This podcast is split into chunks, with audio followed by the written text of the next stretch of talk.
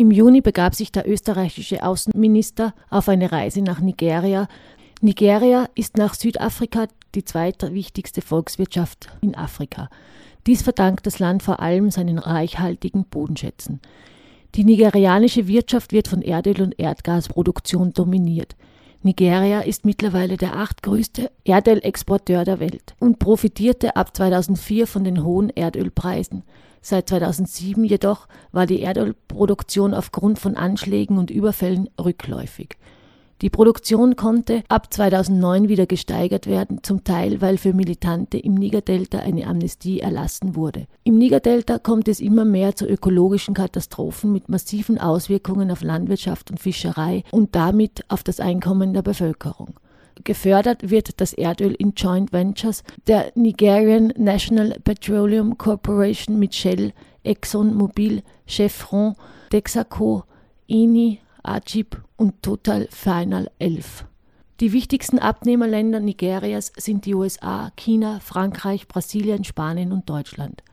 Für den afrikanischen Markt ist das nigerianische Erdgas von zentraler Bedeutung. Über Lieferungen nach Europa wurde mit einem russischen Konzern der Bau einer Trans-Sahara-Pipeline vereinbart. Seit dem Verfall des Ölpreis in 2009 ist die nigerianische Außenhandelsbilanz negativ.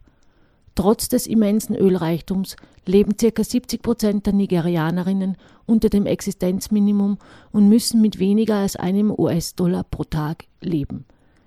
Nigeria versuchte nach 29 Jahren abwechselnder Militärdiktaturen 1999 eine demokratische Staatsform zu verfestigen.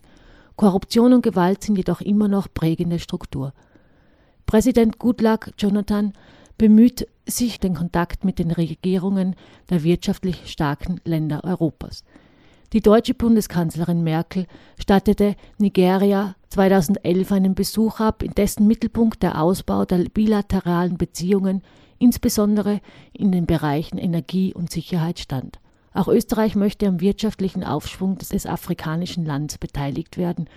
Bisher wurden Erdöl importiert und Vorarlberger Spitzen exportiert. Österreich will ein Investitionsabkommen abschließen, wobei, so der Außenminister, die Bereiche Energie und Straßenbau besonders interessant seien. Investitionsschutzabkommen werden häufig als bilaterale Abkommen abgeschlossen und bieten ausländischen Investoren in einem fremden Staat rechtlichen Schutz, insbesondere gegen eigentumsbeeinträchtigende Maßnahmen. Mit dem Gepäck hatte Spindlecker ein Rücknahmeabkommen, das mit Nigeria unterzeichnet werden sollte. Darin verpflichtet sich Nigeria, eigene Staatsbürger, die aus Österreich ausgewiesen werden, wieder aufzunehmen und bei deren Identifizierung wieder Ausstellung der nötigen Papiere zu helfen. Mit der Unterzeichnung des Abkommens sei der Startpunkt für eine sehr enge Zusammenarbeit in Sicherheitsangelegenheiten gemacht worden.